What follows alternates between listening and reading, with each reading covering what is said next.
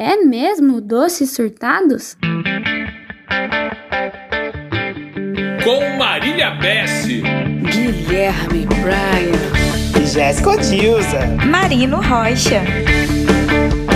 Doces Surtados! Olá, esse é o Doce Surtados. Estamos aqui com o Thiago Luiz Tichete, que é carioca, filho de oficial aviador da Aeronáutica. Em 97, assistiu ao primeiro Fórum Mundial de Ufologia, realizado em Brasília. É coeditor, tradutor e escritor da revista UFO, consultor e coordenador internacional da publicação. Também é autor dos livros Quedas de UFOs 1 e 2, Casos Confirmados de Acidentes com Discos Voadores e Resgates de seus tripulantes em todo o mundo, e Tipologia Extraterrestre, entre outros. Tiago, muitíssimo obrigado por estar aqui com a gente. É um grande prazer e aí já queria começar te perguntando o seguinte: você se apresenta para as pessoas como ufólogo? É, primeiramente, boa noite, obrigado pelo convite, boa noite a todos. Olha, sim, se eu não estou no meu ambiente de trabalho, sim, mas muitas vezes no meu ambiente de trabalho as pessoas vêm me perguntar se eu sou o Tiquete, Thiago Tiquete, ufólogo. Aí eu falo que sou, mas eu, quando eu estou na minha pesquisa, normalmente, eu me apresento como ufólogo, sim, com certeza. Isso é um orgulho, né, Thiago? Eu acho que é um orgulho, é uma coisa é. que eu herdei do, do meu pai. Meu pai gostava muito de ufologia também, algo que eu herdei, a gente fala na ufologia. Quem gosta realmente de ufologia fala que nasceu com o bichinho no sangue, né? O bichinho da ufologia no sangue. Eu nasci uhum.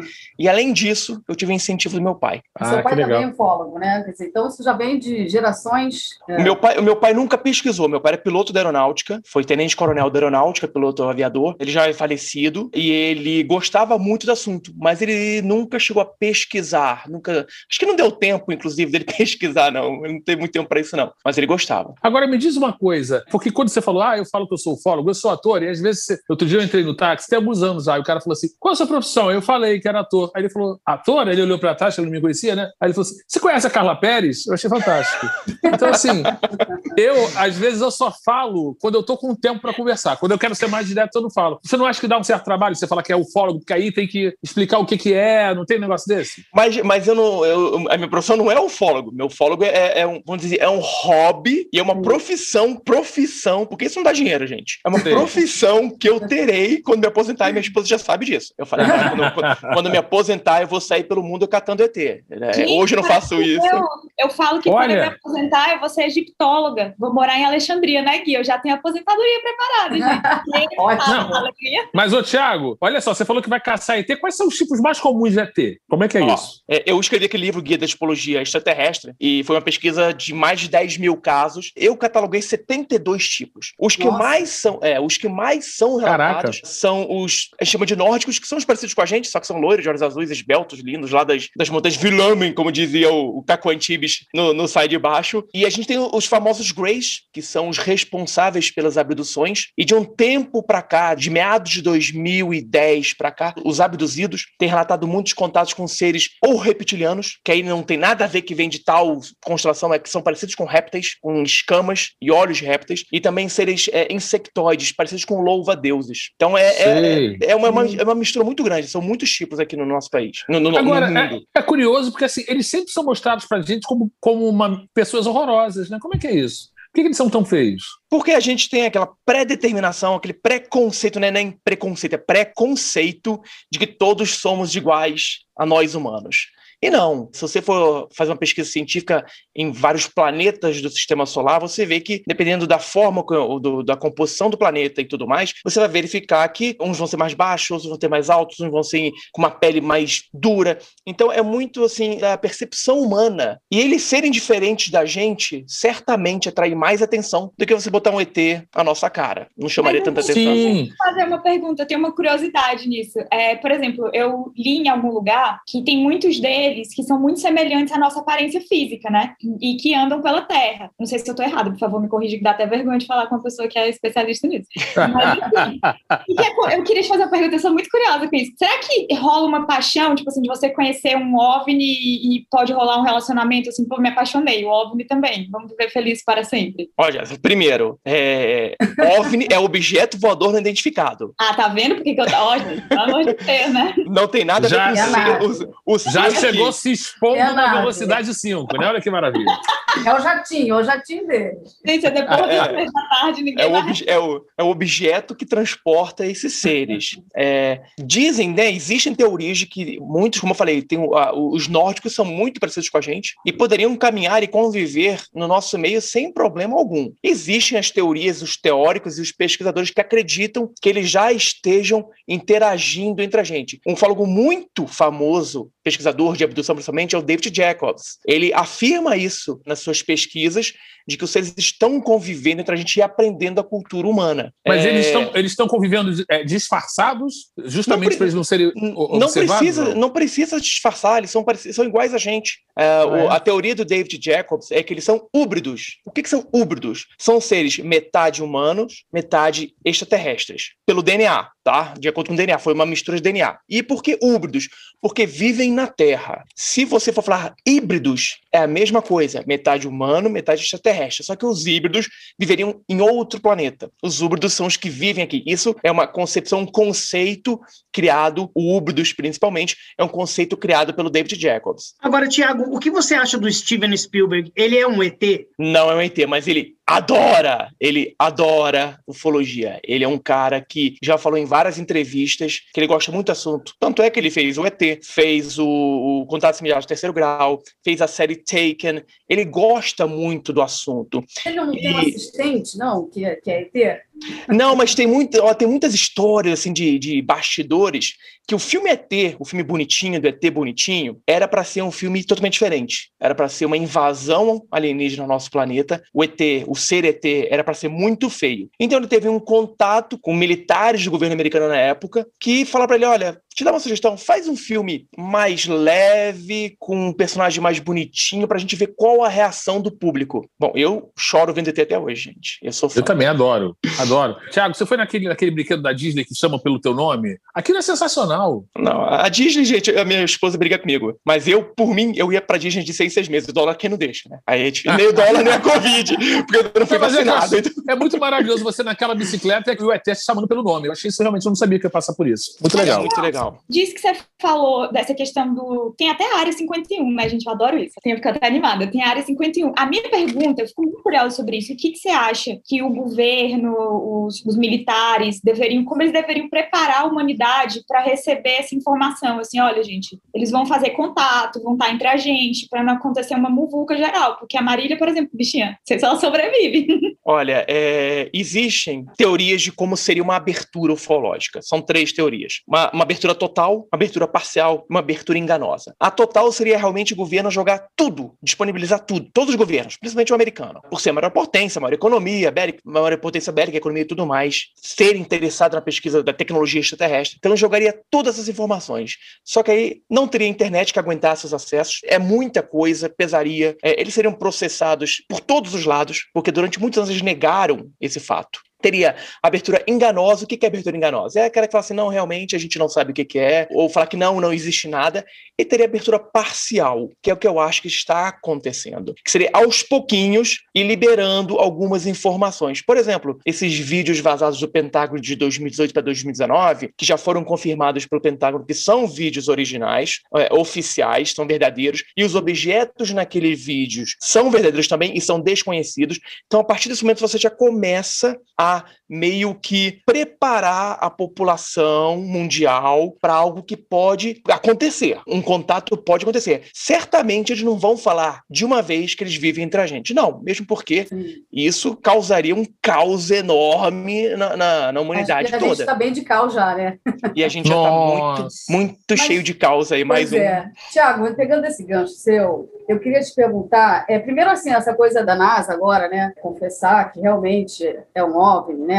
E Pentágono, é um- Pentágono, NASA é. não. E o Obama também parece que falou há pouco tempo agora também que ele sabia que tinha, porque a gente sabe que existe, né? Quer dizer, nem todo mundo acredita, aquela coisa toda, mas a gente sempre fica com essa dúvida, né? Por que, que só agora eles estão realmente assumindo isso? Então, a pergunta é a seguinte: quais são os cinco maiores mistérios da humanidade que os extraterrestres estão envolvidos aqui no nosso planeta, que tem dedo deles, mão, pé, olhos, enfim. Aí, aí eu vou partir para teorias. Na ufologia a gente não tem certeza nenhuma. A gente tem teorias, evidências que indicam que, mas a gente não tem, por exemplo, nós civis, eu, eu não tenho um pedaço de um disco voador. Eu não tenho uma foto de um ET que possa comprovar a verdade, mas tá. Mas você já viu, né? Já eu viu, já vi, eu já... tive uma experiência, tive uma experiência de ver um objeto. Aqui, Ah, aqui, onde foi essa experiência? No Rio de Janeiro, no Rio de Janeiro. O que que a gente contar como é que foi a experiência depois, hein? Conto, conto, com certeza. Uns cinco assim mistérios que a gente pode dizer é o seguinte: não, não vou dizer pirâmides, tá? Mas as construções megalíticas do mundo, que elas têm uma característica. Eu já tive a oportunidade de conhecer o México, a cidade do México, tive oportunidade de ir ao Peru, e você vê aquela forma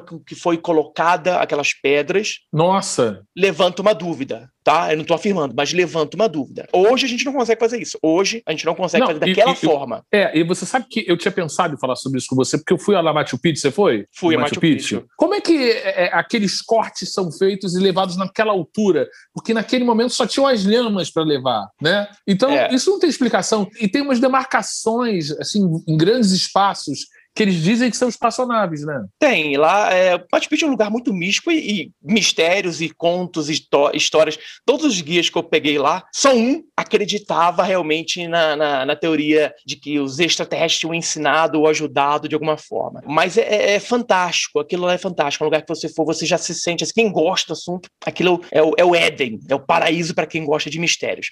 Voltando à pergunta da Marília, outros mistérios que, que eles podem estar envolvidos, e aí eu vou teorizar. O próprio pé grande, que há relatos do ser pé grande, aquele peludo, no mesmo local de avistamento de objetos voadores identificados. A gente tem os objetos submarinos, luzes submarinas, que você não sabe o que são. Isso é, é testemunhado por muitos navios e marinheiros, de luzes embaixo de um navio Isso é muito nadando. interessante, porque só fala do céu, nadando. né? Exatamente. Tinha, os deuses do Egito têm umas Muito. teorias que dizem que Ísis, Osíris eram ETs, né? Todas as culturas, todas as culturas antigas sempre disseram, sempre dizem, está escrito que ou eles vieram dos céus, ou são deuses vindo das estrelas, que vieram para ajudar o ser humano, para ensinar agricultura, ensinar matemática, tudo isso. Todas as culturas. E esse é mais um dos mistérios dos extraterrestres no nosso planeta. Por que culturas tão diferentes que, teoricamente, não tinham contato entre si, conseguem relatar o mesmo tipo de objeto, o mesmo tipo de Deus, pode mudar até o nome, mas é o mesmo tipo, de onde vem, o que ele faz, qual o poder dele.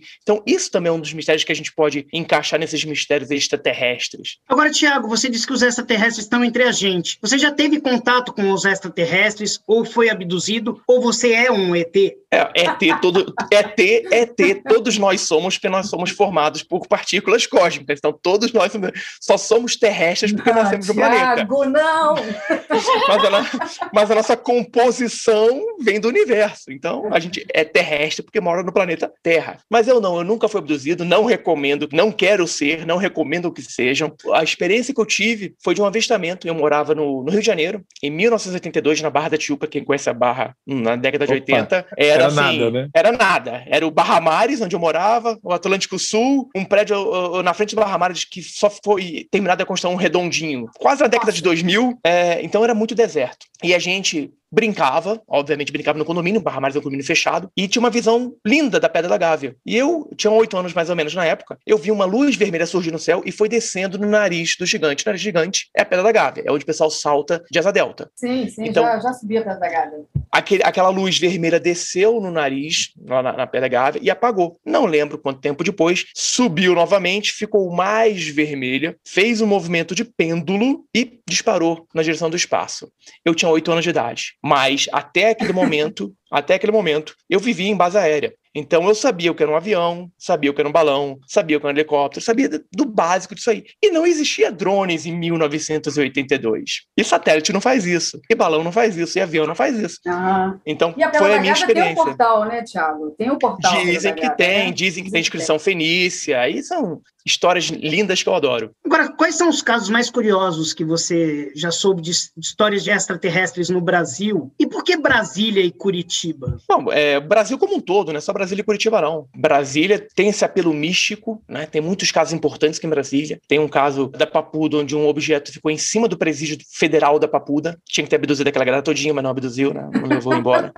mas ficou durante é, é, é, um bom tempo, visto por policiais da- do presídio, detectado no radar do Sindacta aqui de Brasília na época. E todo o Brasil é um, o Brasil é um celeiro, é um hotspot que a gente fala. É um local de muitos avistamentos. Se for perder em número de avistamentos, perde para os Estados Unidos, porque é maior, México, porque todo mundo lá usa uma câmera e filme o que tiver no céu no México, mas em casos importantes, e aí respondo o Guilherme, a gente tem aqui o caso Sagrada Família em Minas Gerais, onde quatro crianças viram uma, uma esfera de luz transparente, uma bola de luz transparente, como fosse de vidro, dentro dela três seres sentados em banquinhos. E um desses seres chegou a descer, essa esfera fez, é, projetou uma luz, ele desceu por essa luz. O ser era alto, tinha mais de dois metros e meio de altura, e um olho só, um cíclope. E ele chegou, se aproximou das crianças, ela com medo, e ele, quando foi tocar no ombro de uma das crianças que estava lavando prato numa bacia que ficava fora de casa, os outros amigos puxaram a criança. E esse ser ficou meio, parece que ele ficou bravo e voltou para a nave. Fora isso, a gente tem a, comemoramos os 35 anos, anteontem,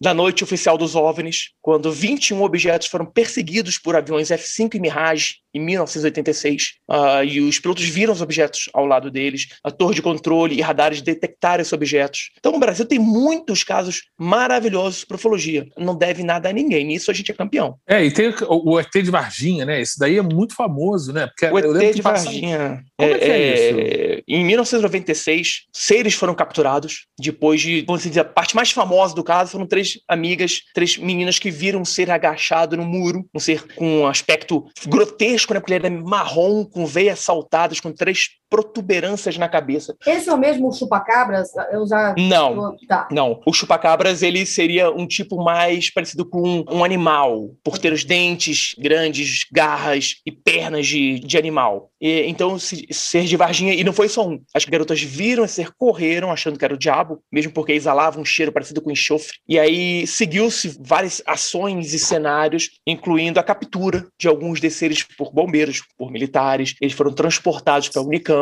e depois daí embarcados, ao que tudo indica, para os Estados Unidos. Tiago, dentro disso que você falou, tem uns casos que lá na Chapada Diamantina são registrados, né? E eu queria saber, eu tinha muita curiosidade sobre isso, qual é a evidência mais valiosa para um caso ufológico? Assim, se é avistamento, relato, marca. Ô, Jéssica, é um conjunto, tá? É um conjunto que vai desde evidências físicas, que você está dizendo que são marcas, areia uh, vitrificada, pegadas no solo, testemunho, o testemunho da pessoa que viu é importantíssimo. E óbvio, imagens ou filmagens, mas tudo isso compõe provas para que a gente dê um crédito ou que, se caso, tenha um crédito a mais na pesquisa ufológica. Interessante, Tiago. É, essa, é, essa coisa deles estarem aqui, mas não estarem, né? Né? Então a gente filma, mas a gente não tem a, a, uma prova concreta que eles estão aqui. Isso seria, um, teria uma ordem, um poder no nosso planeta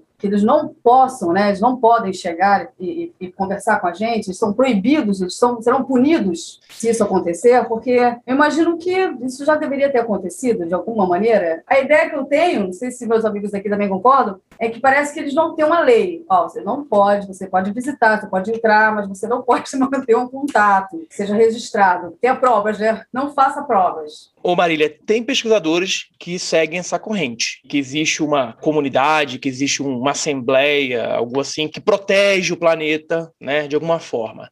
Eu entendo de outra maneira. Eu entendo que no passado eles já tiveram um contato maior com a raça humana, até para ajudar a desenvolver a raça humana, meu entendimento, até para tentar ensinar, é, guiar encaminhar a raça humana para um, uma evolução. Mas a gente não sabe o objetivo deles aqui. Não se sabe o objetivo. Alguém que fale é, é mera especulação. Eu entendo que eles vêm para o nosso planeta, fazem o que tem que fazer e vão embora. Eles não têm a intenção de aparecer. Não tem. Se tivessem, Sim. pousariam aqui na, na esplanada, pousariam na praia de Copacabana. Eles não têm esse, essa intenção. Ou é, se é porque são proibidos, aí a gente não sabe, ou porque realmente Sim. não querem aparecer. Tem gente que Sim. fala para os Estados Unidos, tem contrato, né?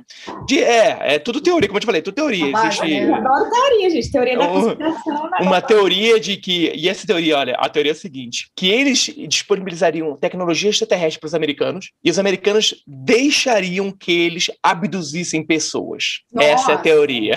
Olha, a Microsoft e a Apple são deles. Agora me diz uma coisa, o, o Thiago, eles não deixam resíduos, né? Porque quando as pessoas falam que viram ou que filmaram e tal, não deixam um tênis, uma camisinha, eles não deixam. Não deixa, não deixa, não deixa. Tem, tem alguns casos que se tem pegadas, tem casos que se tem marcas do pouso, mas é. uma evidência assim, Ah, vou esquecer uma ferramenta, vou esquecer um capacete, uma luva. Não, não tem, tem, realmente né? não tem. Agora, essas marcas de pouso são muito impressionantes lá em Machu Picchu, né? É tem muitas marcas, tem muitas marcas. Muitas delas são, foram feitas, muitas delas são fenômenos de erosão natural, mas há algumas que são inexplicáveis. E é isso que eu. E é isso que eu. Inteiro, né? É, e é isso que eu, que eu, que eu. Exato, é isso que eu chamo. Isso aí são agroglifos, né? Crop circles. Crop circles.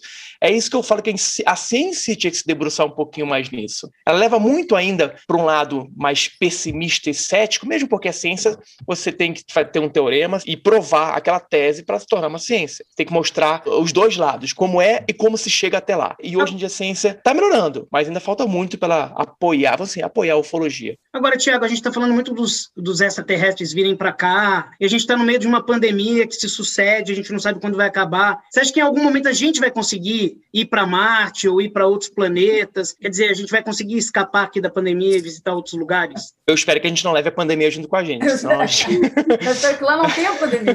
É, e lá não tem a pandemia, sim. É, é evolução humana. A gente já chegou até a Lua, a gente está uh, ah, criando missões espaciais para ir para Marte. O ser humano por si só, ele é um desbravador. Haja vista os tempos dos, dos descobrimentos, né? Que os portugueses, espanhóis, ingleses saíam procurando terras no nosso planeta. É, é natural do ser humano querer conhecer outros lugares. Muita gente pergunta se as pessoas falam que acreditam ou não em discos voadores extraterrestres. 99% das pessoas acreditam que exista vida inteligente em outro planeta. A diferença é que nem todas acreditam que eles tenham tecnologia de visitar o nosso planeta. Então é essa a diferença. A maioria acredita, nem todas acham que eles conseguem vir ao nosso planeta. Mas a gente, quer dizer, a gente ainda está muito devagar, né? Nesse conceito de descoberta, apesar de, de ter muito estudo e você ser uma pessoa extremamente estudiosa no assunto, a gente ainda não tem muita coisa, digamos assim, palpável, né?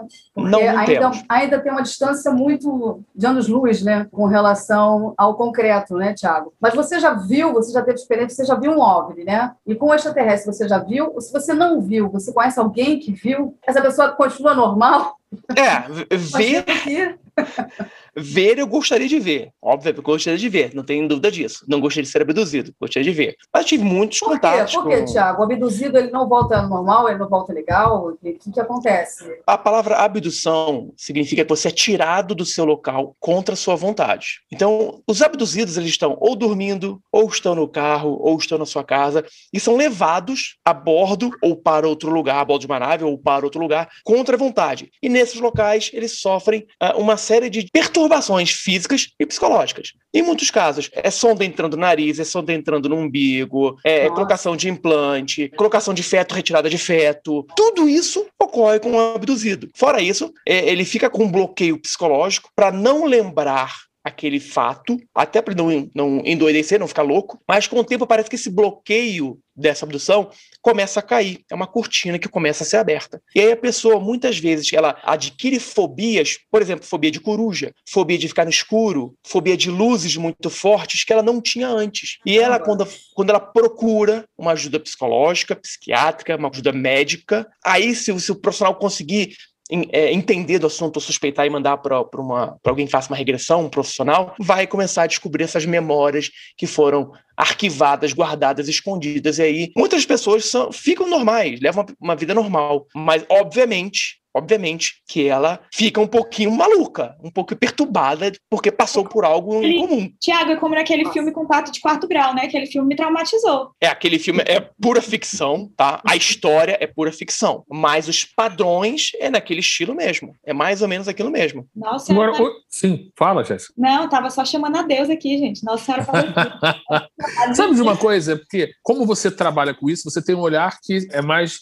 Você banaliza um termo que todo mundo fica um pouco assim, ó, oh, e tal. Você já teve se relacionando com alguém e falou assim, tô achando que esse cara é um ET? Olha, no meio da ufologia a gente entende tudo.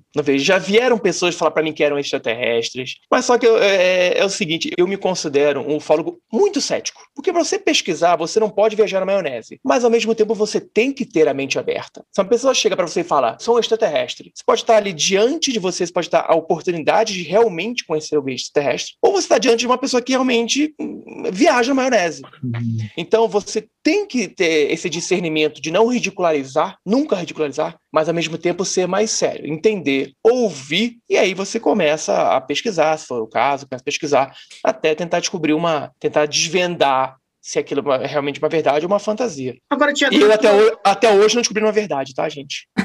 Agora, na sua vida, assim, em que momento isso ajudou, em que momento isso atrapalhou seu fólogo? Na hora da conquista, por exemplo, da sua esposa, ajudou ou atrapalhou seu fólogo? Eu não contei, não. Você começou por isso? Não, é. Não, a gente, oi, oi, minha esposa, eu sou fólogo. Não, não é assim. Você vai aos pouquinhos. Não. Quando eu conheci minha esposa, eu, eu tava mais ou menos. Eu já era conhecendo ufologia, mas ela não conhecia nada de ufologia. Então foi mais fácil. Foi mais fácil. Mas é, hoje ela apoia meus filhos adoram. É, recentemente, e é uma coisa que eu achei muito legal, eu estava no shopping com meus filhos, eles estavam tomando sorvete, veio um cara do nada, de, do nada que eu digo assim, aparecendo falou: Você é o Thiago Luiz Chiquete, ufólogo, né? Eu sou seu fã, e começou a falar comigo. E meus filhos olhando assim pra mim, tomando sorvete, assim, é, impressionados, maravilhados, que o pai deles era famoso e não sei o quê. Então, não me atrapalha a ufologia. Hoje em dia, não me atrapalha, não. Obviamente que tem aquelas piadinhas. Ah, você acredita você já foi abduzido. Mas as pessoas que sabem do trabalho que eu faço, até trazem informações para mim. Isso é muito legal. Tiago, deixa eu te tirar uma curiosidade agora aqui, gente. Como é que os ETs eles se reproduzem? Eles fazem sexo ou é tipo a música da Rita livre, a gente faz amor por telepatia e aí nasce. Olha, se faz amor por telepatia, eu não sei, mas Você existem... nunca fez. Eu nunca fiz. Eu nunca fiz. Eu nunca fiz. Mas, mas... não seria traição, né, Thiago? Não, é, mas se a gente se for traição que a gente imaginar, ferrou, gente. Aí, aí acabou tudo. aí é difícil. Mas existem casos, existem casos, e o mais famoso deles é o caso Antônio Velas Boas, aqui no Brasil, em que ele foi abduzido. Foi abduzido porque ele foi retirado do local que ele estava, tá? É, foi levado a uma, dentro de uma, de uma nave. Dentro dessa nave, tiraram a roupa dele, pegaram uma esponja, passaram no corpo dele todo como se tivesse desinfectando ele Nossa. ou estimulando ele. Ele não sabe para que, que servia. Pegaram um tubo de ensaio, botaram no queixo dele, tiraram um pouco de sangue e botaram ele num quarto. Nesse quarto tinha uma cama.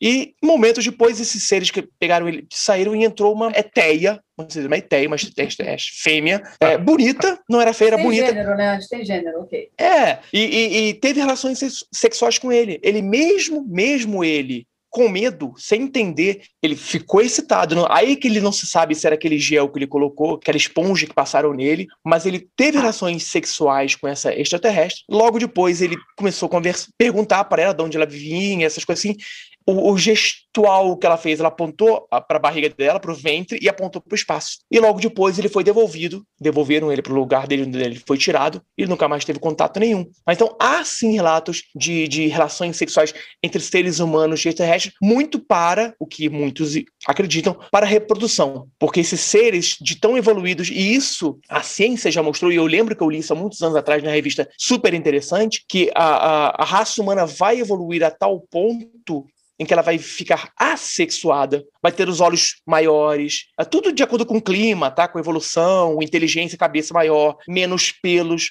porque é, pelo, por exemplo, é uma herança dos nossos antepassados, em comum com os macacos. Né? Exatamente. Então, com a evolução. É, eles não têm pelos, é curioso. Né? Eles não têm pelos. Então, é uma evolução, e nessa evolução, a raça humana seria assexuada. Como se reproduziria? A gente não sabe. Tipo, in vitro, é, é, clonagem, não se sabe. Ô, Tiago, eu queria que você contasse um pouco sobre seus livros, dos acidentes com os discos voadores. Eu queria que você contasse um pouco o teu processo de pesquisa, como que se dá. Eu queria que você contasse um pouco como que é o seu trabalho. Tá, eu, eu já escrevi 13 livros sobre ufologia em vários aspectos. O livro da, do, de Queda de UFOs, primeiro que eu lancei, foi o primeiro livro que eu lancei em 2002 e fiz uma segunda edição em 2015. Como, obviamente, eu não conseguia todos os locais de queda, mesmo porque não estão mais lá, já mudaram e tudo mais é uma pesquisa muito bibliográfica e também com testemunhas de fatos e pesquisadores que pesquisaram os casos. Para o guia da tipologia extraterrestre e o guia da tipologia dos UFOs, a metodologia que eu fiz foi a mesma. Também pesquisa bibliográfica e, nesse caso, eu consegui é, contato com testemunhas, consegui contato com abduzidos, consegui contatos com pesquisadores, porque eram casos mais recentes. E aí foi também um trabalho de cinco a seis anos, somando as três edições, desde 2014 até 2020, quando eu fiz a última, última edição. Também passou por essa pesquisa, por essa investigação. Eu tenho outros livros arquivos, uh, são coletâneas, são um volume de três livros, são coletâneas de casos famosos, e dentro desses casos, desse livro, tem casos que eu pesquisei pessoalmente. Então eu coloquei nesse livro também, que são casos de pesquisa ufológica. E tem, fora mais dois livros que são textos meus publicados e não publicados, tem dois livros que eu publiquei, um publiquei em inglês uh, UFO Context in Brasil, que saiu em 2019, e a versão dele em francês, que foi lançada agora em 2021. Então é um processo, na grande maioria, de uh, pesquisa de campo e bibliografia. E dá trabalho, não é simplesmente copiar e colar, copiar e colar. E isso seria fácil, pega da internet e faz isso. Mas leva, é uma pesquisa bem, bem profunda que você tem que fazer, porque eu gosto de levar o conhecimento. Superficial não vale a pena, superficial a gente tem na internet. O, o, o Tiago, você sabe que você falou uma coisa que eu achei interessante sobre a questão da gente ir a Marte, por exemplo. Você, isso você acha que vai acontecer? Em que medida e como é que é isso? Não, porque vai acontecer. Como as pessoas vão para Jericoacoara no final do ano, com certeza não é. Como é que, como é que vai se dar essa. Não, mas essa... será, mas será, ô Marino. Será, ah, é? será. Olha será. Hoje em dia, por exemplo, voltando na época do, dos descobrimentos, ninguém vinha para o Brasil por diversão. Vinha para explorar o Brasil, para colonizar o Brasil. E é isso que a gente vai fazer. A gente vai primeiro colonizar Marte, deixar um lugar habitável, habitável. e aí vai, vai, vai começar, a, dali vai partir para outro ponto, para outro ponto, e vai ser uma colonização, uma colonização e uma exploração. Colonização de, de planetas não habitados, ou não habitados por seres inteligentes, e exploração de outros lugares. É como a gente fez no nosso planeta e é como os extraterrestres fazem. Eles não vieram ao nosso planeta para colonizar o nosso planeta. Senão, já que se quisessem conquistar e colonizar o nosso planeta, já teriam feito isso. Eles vêm para explorar, eles vêm para fazer Sim. excursão. Eu falo muito ah. disso. Qual é a razão deles aqui? Não sei. Eles vêm para explorar, vêm para conhecer. É assim, olha, gente, nós aqui do planeta é, Pluftplatzum, nós vamos ao planeta Terra esse final de semana para ver como vivem aquele pessoal. A gente não sabe. Então, qualquer Sim. teoria, a mais Agora, esdrúxula é possível. Sim. Agora, deixa eu fazer uma pergunta. Você, como trabalha com isso, você conhece alguém que já foi, mas um mamífero, que já tenha ido para lá? não. Mamífero que foi para onde? Para Marte? Marte? Não, não, é. não conheço. Não, porque não de repente é, é, isso não era divulgado e como você trabalha com isso, você poderia ter acesso a alguém. Muita ainda, Mar, né? é, não, Marte ainda não está habitável para nenhum tipo de ser que respira oxigênio, não. Entendi. Outro ser que não respira, não sei. Já Sim. encontramos é, micróbios em Marte. Bom, é, eu acho que, acho que ninguém sabe mais do que astronauta, né? Posso estar enganada, mas eu fico imaginando que o astronauta sempre quando volta, né? É, hoje em dia eu acho que menos, né? Mas tinha aquela coisa, aquela teoria que eles voltavam todos loucos, né? Porque eu imagino que realmente se eu voltasse, eu acho que eu, eu iria voltar, sei lá, não sei o que, que eu ia voltar. Mas é, a pergunta é a seguinte, Thiago, eles não, não podem falar, né? Eles têm todo um critério, eles não podem abrir, né? Eles não podem... Mas certamente esses astronautas são os maiores é, conhecedores desse assunto, certo? Não só astronautas, tá? Não só astronautas. É, a gente diga que as pessoas com mais credibilidade para é. falar são pilotos, são controladores de tráfego aéreo, são pessoas que conhecem o que voa. Não que um, que um, que um, que o Renato meu, do Marino, da Jéssica, seu, do Guilherme, não, não tenha é, crédito. Claro que tem, mas a gente pode se confundir. A gente pode errar numa sim, interpretação. Sim. Um piloto, um astronauta é muito difícil. Os astronautas, todos, todos que foram, voltaram com uma outra cabeça. É. Poxa, você, você vê de um outro lugar, você vê o seu planeta desse tamanho. Você vê que o quão grande é o universo e quão pequeno nós somos dentro desse universo. Então eles voltam com uma mente diferente e todas as missões lá no início, Apollo, Gemini, uh, Mercury, todas todas há registros fotográficos e de filmes de terem sido acompanhadas por OVNIs todas elas. Então eles realmente ah. tiveram um contato um pouco maior. E se você ficar acompanhando as filmagens ao vivo da estação internacional, espacial internacional, sempre tem o flagra de um objeto ali que não sabe o que é. Aí cai a transmissão. Aí alguém pega aquilo e fala, olha, é isso aqui, e ninguém consegue explicar. Sempre tem, sempre tem. Agora, Tiago, o que aconteceu exatamente em julho de 1947 no, no Novo México, que ficou conhecido como o caso Roswell? O que, foi exatamente? Foi o caso, é o caso mais famoso na ufologia mundial de todos os tempos. Uh, foi quando um objeto voador identificado, um OVNI, uma, uma espaçonave extraterrestre, aí, aí a gente pode falar que é isso, pode determinar que é isso, por todos os testemunhos que tiveram. Caiu no Novo México, não se sabe a razão da queda dela, mas ela caiu no Novo México e foi uh, resgatada por militares norte-americanos. Antes disso, uh, Mac Brazel, que era um fazendeiro da, da região, ele encontrou pa, no pasto do da área que ele tomava conta vários pedaços metálicos, muito, muito, muitos destroços, e ele guardou isso e depois levou para o xerife da cidade de Roswell, uh, William Wilcox, para falar: olha, alguém tem que limpar essa bagunça. O exército jogou alguma coisa aqui, caiu um avião com alguma coisa, e tá uma bagunça lá, tá uma sujeira. E, ele, e aí enviaram a Jesse Marcel, e John Cavett, Jesse Marcel era o chefe da inteligência norte-americana da base de Roswell. A base de Roswell era a base mais importante dos Estados Unidos, porque dali partiram os bombardeiros, os aviões bombardeiros que levaram a bomba atômica que foi lançada em Hiroshima e Nagasaki. Então ali era um local, e, inclusive local de testes atômicos. Então era uma super base, super protegida. E o, e o oficial da inteligência era o Jesse Marcel. Ele foi até o local, catou daquilo, viu que eram metais que você amassava eles abriam de novo, não ficavam amassados, tentavam perfurar e não conseguiam. Quando essa notícia chegou, o próprio exército americano mandou publicar: olha, capturamos um disco voador. O exército norte-americano detém um disco voador. Só que momentos depois, uh, mudou-se a história toda, começou a surgir um grande acobertamento, ameaçando testemunhas, uh, fazendo uma varredura pente fino no local da queda, recolhendo todos os materiais, uh, pedindo que militares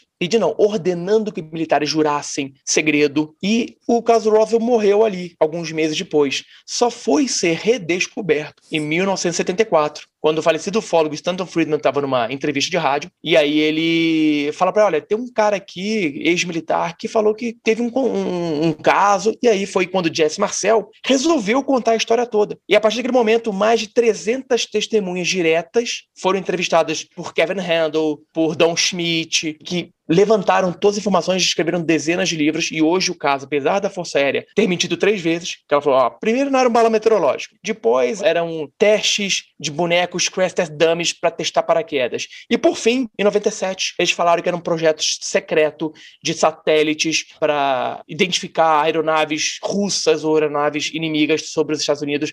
Era um, um projeto secreto chamado Mogul. Então, os Estados Unidos, de todas as formas, tentou acobertar. Hoje em dia, a, as principais testemunhas já, já, morreram, mas ainda assim há investigação para ver, para realmente revelar uhum. essa, esse caso, que é, o, na minha opinião, Sim. é o caso mais famoso famoso que tem na ufologia mundial. Agora, me diz uma coisa, o, Tiago, que a gente já está meio que né, terminando aqui o nosso tempo, mas eu tenho curiosidade, porque você falou que existem muitos tipos de ETs. Eles têm temperamentos diferentes, por exemplo, eles são vaidosos? Não digo, eu não digo que são vaidosos, mas eles são agressivos. Há casos, há casos, há casos em que, por exemplo, na Venezuela, na Venezuela década de 50, dois caminhoneiros é, viram um objeto esférico pousado na pista e saíram e seres pequenos, de 1,20m, peludos, é. com capacete, foram para cima deles. Eles começaram a brigar com os bichos. Só que Nossa. os bichos eram, eram magrinhos e peludos, e um deles estava com uma faca, e quando deu uma facada no bicho, era como se estivesse batendo no metal. E, e dois adultos contra quatro seres pequenos, eles apanharam. E ainda tem, os seres tentaram abduzir eles, esses, esses seres humanos, só que eles desvencilharam,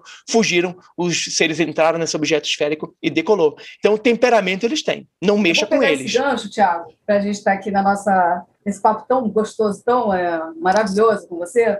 E eu queria te perguntar o que, que a gente tem que fazer para não ser abduzido. Boa, Maria. é, por exemplo, né? Um, um tutorial anti-abdução. Rola, não né? rola, né? Marília, não tem. Se ele quiser te abduzir, ah, ele vai te tá. abduzir. Só que fique tá tranquila. Só que fique tranquila, fique tranquila. Eles não abduzem aleatoriamente. Não há ainda uma explicação, mas o que se tem pesquisando abdução é o seguinte: segue hereditário, hereditário, segue a linha segue a linha da família. Por exemplo, se você, se seu pai foi abduzido, sua mãe não você vai ser abduzido. Se seu pai e sua mãe foram abduzidos, você vai ser abduzido. Se nenhum dos dois for abduzido, dificilmente você vai ser abduzido. Então, é, parece que eles mapeiam uma, uma, árvore genealógica e vão seguindo aquilo até a pessoa morrer, ou, ou, ou o estudo ele estiver é, já finalizado. Mas é muito difícil eles abduzirem por abduzir. É muito difícil. Mais para o interior, né? A cidade grande não. Tem tudo, tem de tudo, tem de tudo, tem de tudo. Não, não vai nessa só interior, não. Interior, o interior é porque as pessoas é, a vida é mais tranquila, é. são menos pessoas, é. é. no escurinho, então. Você tá mais... viajando, tá esperando, né? Exatamente. É uma estrela. Luz acesa agora, porque ele falou escurinho, já entendi que luz acesa No escurinho do sertão, do interior do Brasil, essas coisas. Acabei de me mudar pro sertão, gente.